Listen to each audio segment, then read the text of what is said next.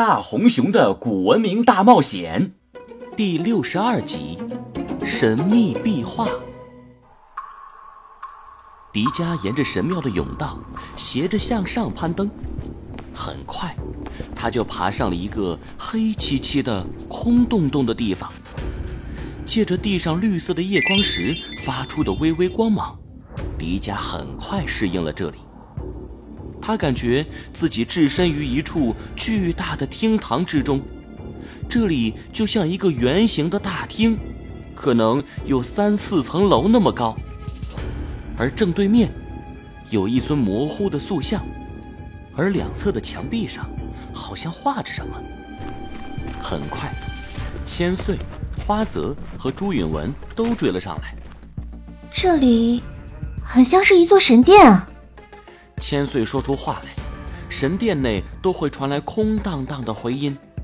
他随即从背包中掏出一个强光手电，打开开关，一支明亮的光柱便射向了前方。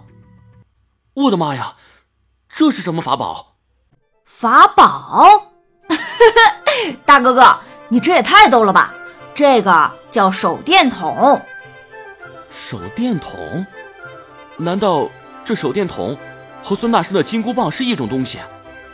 哎呀，没想到千岁一个瘦弱女子，竟然抡得起这么大的棒子。大哥哥，你仔细看，这不是什么金箍棒，这是光柱。千岁将手电筒举到朱允文面前，朱允文接过手电筒。哇！这么轻便，还真是光柱啊！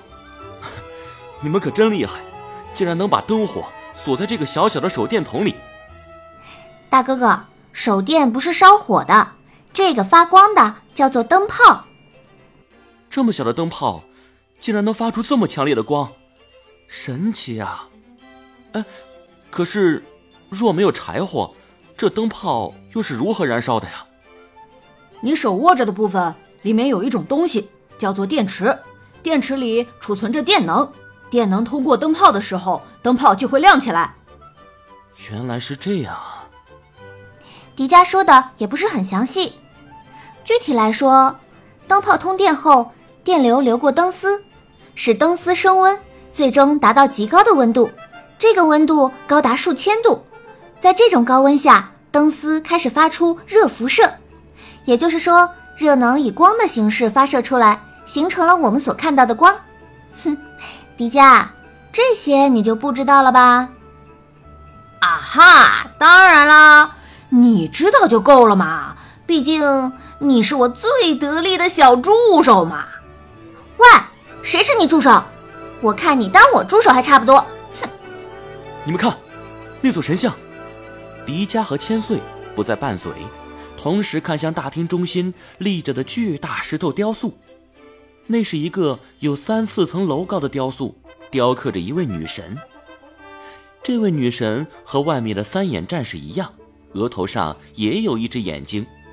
她长得很美丽，长发飘飘，右手像是自由女神一样高高举起，掌心却铭刻着一个火焰符文。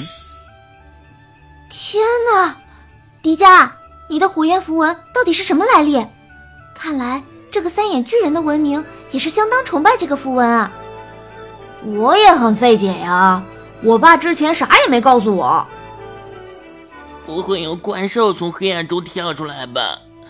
奥特曼、蜘蛛侠，你们可一定要保护我呀！啊 妈呀，真有怪兽！